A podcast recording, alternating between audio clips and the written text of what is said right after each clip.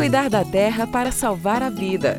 Um programa do Fórum Mudanças Climáticas e Justiça Socioambiental. Adeus ao neoliberalismo? 3 de maio é o Dia do Sol.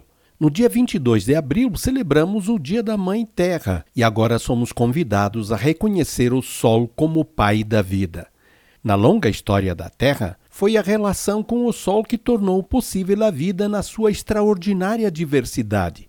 Por isso, é vital que sejamos agradecidos pela luz e calor e contemos com ele para reaprender a amar a Terra dando-nos conta com clareza do que a espécie humana está fazendo de errado em suas relações com ela, bem como do que precisamos fazer urgentemente para que a Terra recupere seu equilíbrio favorável à vida.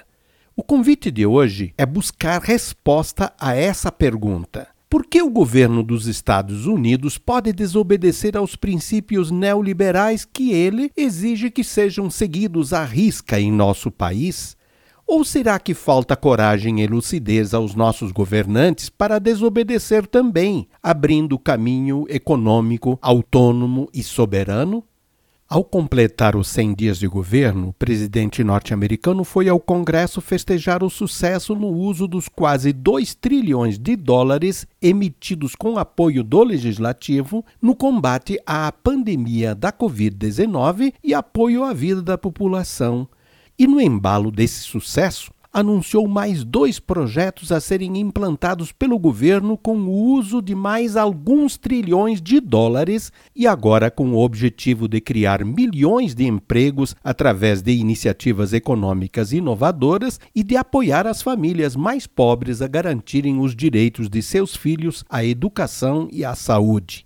Enquanto isso, por aqui o governo aprovou o orçamento federal com cortes em praticamente todas as áreas sociais e ambientais para não ultrapassar o limite de gastos criado para colocar em prática os princípios do neoliberalismo.